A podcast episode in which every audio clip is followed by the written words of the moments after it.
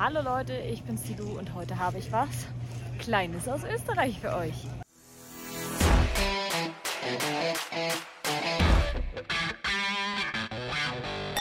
Wie ihr vielleicht sehen könnt, bin ich in den Bergen. So über den Jahreswechsel habe ich mir mal ein kleines bisschen Urlaub gegönnt.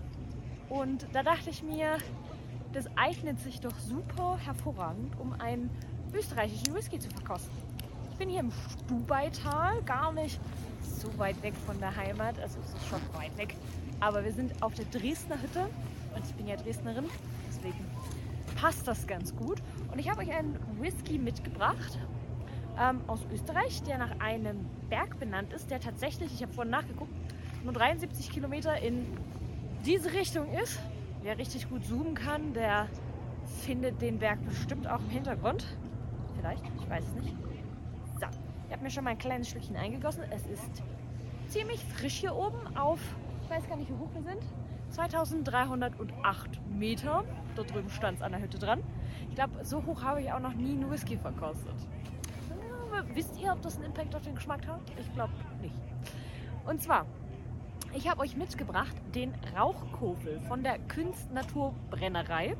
Die machen ähm, typisch österreichischen Schnaps, sage ich mal. Die machen aber auch Gin, die machen aber auch Whisky.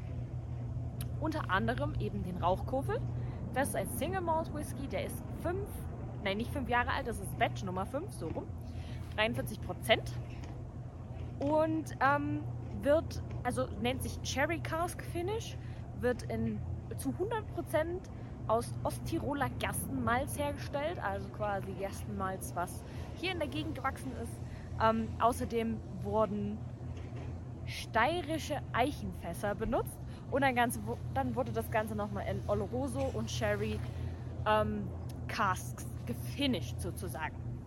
Ich erwarte also etwas nicht rauchiges, aber entsprechend süßes, voluminöses kleines bisschen mache ich ihn warm. Ich habe ein kleines Glas mitgebracht. Ja, also was mir hier auf jeden Fall zuerst entgegenspringt, ist dieser, dieses äh, Sherry-Fass. Ich wundere mich gerade. Ach, Oloroso und PX Sherry, weil ich habe gerade überlegt, äh, Oloroso ist ja auch Sherry, aber es sind Oloroso und Pedro Jimenez Sherry Fässer, in denen das Ganze gefinisht wurde. Und die steirischen Eichenfässer nicht zu vergessen. Das war die Gondel im Hintergrund. Ja, also das springt mir tatsächlich sofort und als allererstes entgegen dieses süße, ja, was so, so dieses typische Sherry-Süße in Kombination mit einem so sehr holzigen Geschmack oder Geruch vielmehr. Und mich persönlich erinnert das immer so ein bisschen an die Warehouses in Schottland.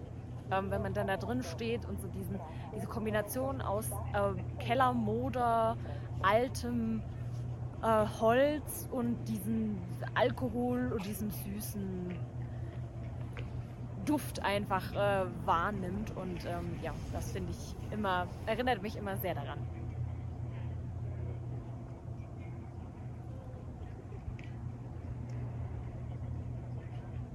Hat auch so ein bisschen was Malziges, aber wirklich ganz, ganz, ganz dezent. Also wer jetzt hier auf ähm, Gras oder wirklich Getreidefeldgeruch aus ist, findet den hier eher weniger. Es ist wirklich sehr im Hintergrund, sehr dezent.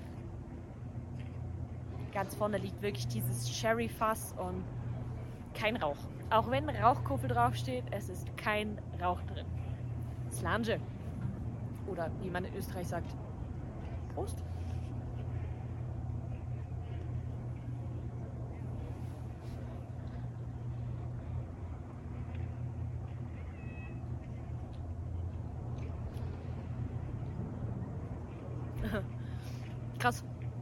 Im Geschmack ist der ein bisschen anders.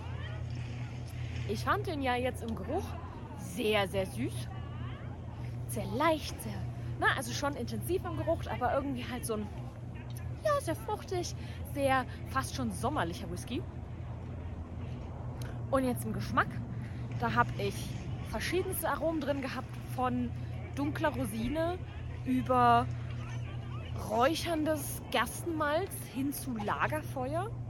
Also wirklich eine bunte, breite Palette. Ich versuche die jetzt noch mal ein bisschen genauer auseinander zu sortieren. Es geht, finde ich, immer mit dem ersten Schluck total schlecht. Da kriege ich immer so einen Gesamteindruck. Und dann beim zweiten Schluck kann ich mich immer so ein bisschen mehr rein vertiefen in das Ganze.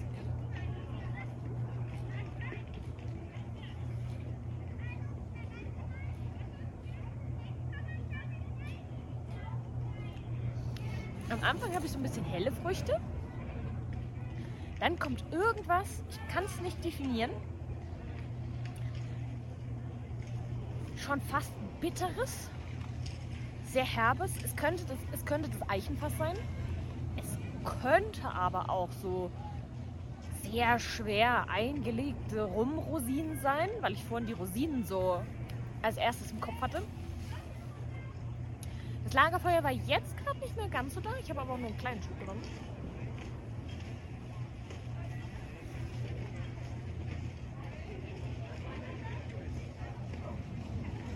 Ah ja, das kommt. Es kommt dazwischen tatsächlich. Also ich habe ähm, diesen, diesen, diese hellen Früchte. Dann kommt so das Lagerfeuer, was so knistert und total schön mollig warm ist. Und dann hinten raus kommt so dieses herbe, bittere Holz, was so ein bisschen nach eingelegten Rumrosinen schmeckt. So in die Richtung. Also es ist auf jeden Fall ein sehr ähm, ein sehr intensiver, geschmackskräftiger Whisky. Er schmeckt wenig nach Alkohol, finde ich. Also so dieses, äh, was man manchmal hat, dass es so sehr brennt oder so, dieses Ethanolige, habe ich hier wenig bis gar nicht. Und ähm, er ist, ich würde ihn als mittelschwer bezeichnen. Also ich habe schon schwerere Whiskys getrunken, so süß, schwer, tief. Ähm, aber er hat trotzdem auch schon so ein bisschen Bums dahinter. Also er ist jetzt keine, keine total leichte Nummer, aber alles in allem sehr, sehr lecker. Mir persönlich gefällt er super. Ich habe ihn schon äh, ein bisschen öfter getrunken und ähm, freue mich auch, dass ich eine Flasche zu Hause stehen habe. Der ist sehr lecker und deswegen gibt es von mir 8 von 10 Punkten. Und ja, ich hoffe, euch hat diese kurze, knackige Verkostung gefallen. Es ist nämlich schon ein bisschen kalt und äh, ich gehe jetzt wieder rein in die warme Hütte, die wir haben. Kann ich ja noch mal einen kurzen Shot hier von der Umgebung zeigen, wo wir gerade ein bisschen Skifahren sind und Snowboarden. Und ähm, ja, ich werde jetzt noch ein bisschen den Abend genießen und äh, wünsche euch einen schönen Tag, Mittag, Nachmittag, Abend, wann auch immer ihr das Video hört. Und wir sehen uns beim nächsten Mal. Bis